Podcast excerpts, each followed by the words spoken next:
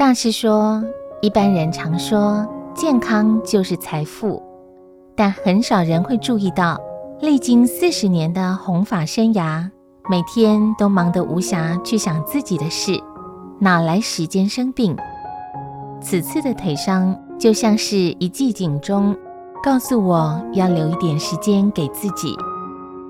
然在佛教弘法事业上、文化体系上、社教公益上，都有我的心血与影子。我的细胞、我的呼吸、我的脉动，都跟着他们的成长在更新、跳动、替换。